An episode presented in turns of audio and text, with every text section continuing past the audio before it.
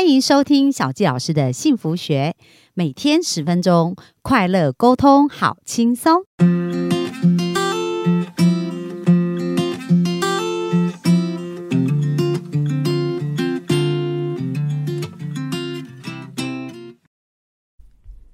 欢迎收听小吉老师的幸福学，很开心又在空中跟大家见面。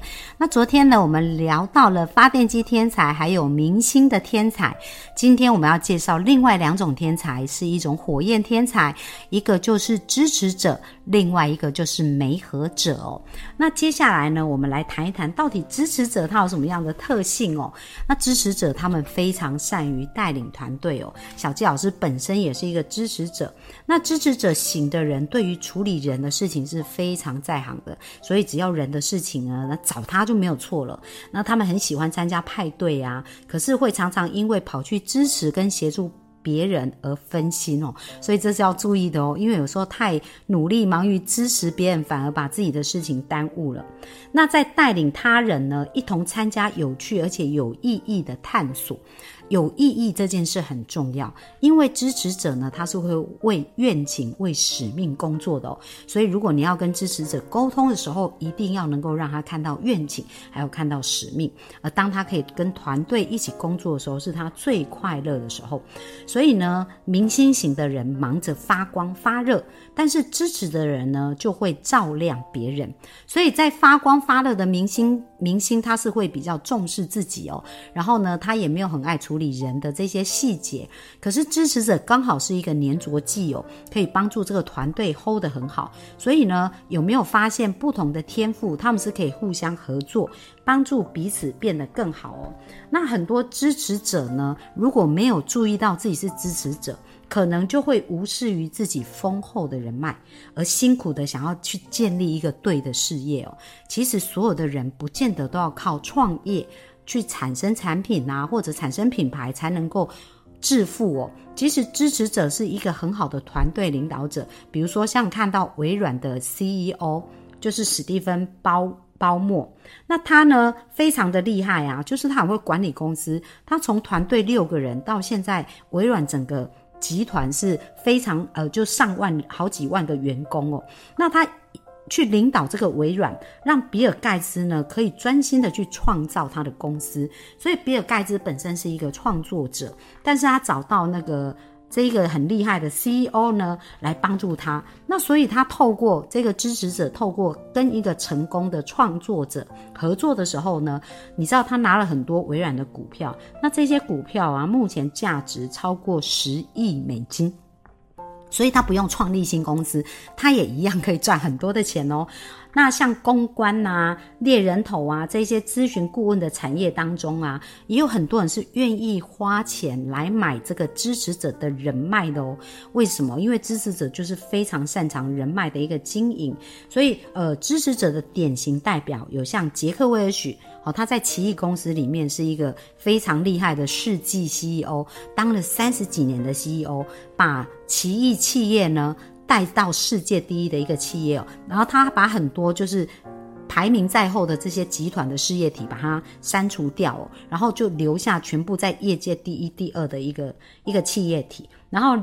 像迪士尼的前总前总裁叫麦克艾斯纳，史蒂芬凯斯哦，还有梅格惠特曼哦，伊贝的这个女王，他们全部都是支持者哦。那支持者呢，他们的急速成长路径呢，就是带领团队哦，所以是团队的范本。我们刚刚讲到，我们昨天有讲到，像创作者呢，他其实就是一个产品范本。然后明星是一个品牌的范本，而支持者呢是团队范本。所以当他们可以把团队 hold 好、带好的时候呢，其实是他们最强的。所以问他们问题，就是有关于 who 谁的问题呢？支持者就超级厉害。那我想有一个人物大家应该非常熟悉啊，就是大家应该有听过 TED 演讲，对不对？那 TED 的演讲现在在全世界呢，其实是非常非常的风行。那这个创办呃，这一个呃，现在的这一个拥有者，他本身也是一个支持者，所以他对于人呐，对于人的这个分享跟观念的想法，他其实是非常非常感兴趣的。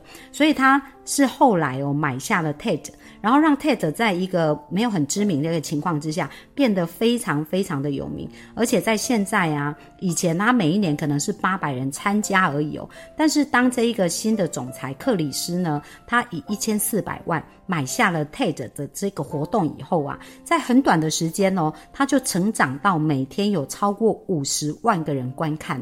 所以有没有发现支持者呢？擅长处理人的事情以外，也擅长去渲染哦，去让这一个。更多的人是可以看到有关于这些人。那二零一二年呢，TED 呢也宣布啊，二零一三年要进行全球人才的招募，所以他们在十四个国家去招募很多人才，所以他们非常重视就是人才的培育跟人才的这个部分哦，所以支持者会很会吸引。想要接触他们的社群的创作跟明星，为什么？因为对很多企业主来讲，有一个人帮他 hold 好团队都是非常非常重要的。所以支持者呢，本身就是团队的领导者，他们是很会带领团队。那接下来呢，我们就要再来讲一讲火焰天才其中的一个叫做梅和者。那媒合者呢？他们的火焰跟节奏的能量都比较高哦。那他们其实是一群非常务实，而且是高度忠诚的人。那对于时机的掌握是非常的敏感，所以呢，他们都会确保每个人的状况是 OK。所以，呃，媒合者呢，他是会比较更细心哦，去感受到人们的一种感觉这样子。而且他们很容易把不同的人跟不同的点子串联在一起，而且可以帮他们去做这个商机的撮合。所以，媒合者。者呢，跟明星跟支持者的人都很类似哦。可是呢，他们他们都是同样都是放大资源来借力使力哦。不过明星是比较活在云端，而梅和就会比较实际哦，就是在落地执行这个部分，活在当下，抓住正确的时机呢。他们是透过呃，他们不是透过创新，他们是透过抓住正确的时机来创造价值。所以梅和啊。支持啊，明星虽然同样都是火焰哦，不过他们的成功策略也是非常不一样的哦。那媒合者呢，他们会比较卡的部分在哪里？就是他们帮别人撮合以后啊，忘记把自己的位置放进去，所以就是一直忙着跟别人链接，链接到最后却忘记自己。自己的呃利益的一个设计哦，所以导致就是会白忙一场。所以媒合者呢，在他们的急速成长的路径里面，非常非常重要的呢，就是他们要结合人跟商机。那在书中有提到一个叫杰西卡·杰克里的，那他其实就是一个小额信贷的一个先驱。那当时呢，尤努斯啊，我们都知道，就是乡村银行的创办人，就是穷人银行哦。尤努斯呢，他在一场演讲之后呢，就感召了这个杰西卡哦，他就去肯雅就职了。然后在支持肯雅的微型创业啊，他在那边就发现说，哎，只要少少的钱。竟然就可以建立一家永续的公司，诶，因为我们知道，在比较开发中的国家，他如果要创业是需要很大量的资金哦。可是，在这些落后的国家，只要一点点钱，很多人的生命就会因为这样转变。那我们讲到媒合者是很会撮合人跟商机嘛，所以他就有敏感哦，就发现说，诶，媒合者最厉害的成功关键是什么？叫做交易范本。就是它会产生这个交易，在这个交易当中呢，让他们可以得到一个最大的一个效益化，所以他就开始协助在肯雅这个地方啊，因为在肯雅他们想要得到这个小额信贷是很不容易的哦，可是呢。却可以对他们生命有很大的改变，所以杰西卡在二零零五年的时候，跟他的先生马修就创办了叫 KIVA Kiva。那 Kiva 的意思呢，就叫做一体哦。那这个意思呢，就是这个网站啊，它透过人们可以用 paper。哦，就是 P A Y P A L 这一个平台去把他们的钱借出去，而那些微型创业的人就可以从这里募资，就是意思就是可以这边借到贷款，然后也可以从这这上面去还款哦。那大家知道吗？在这样子做下来，Kiva 到目前为止已经贷出超过两亿九千万美金的小额信贷哦，而且有超过六十九万五千位贷款人。那他们平均的贷款金额是三百八十五块美金，所以各位有没有发现，不到一万块台币这样的金额，可是却帮助了好多的创业者，而他们的还款率高达百分之九十八点九。所以虽然他们是穷人要创业，但是他们呢，并不会因此赖账。在他们成功以后，他们都是更努力。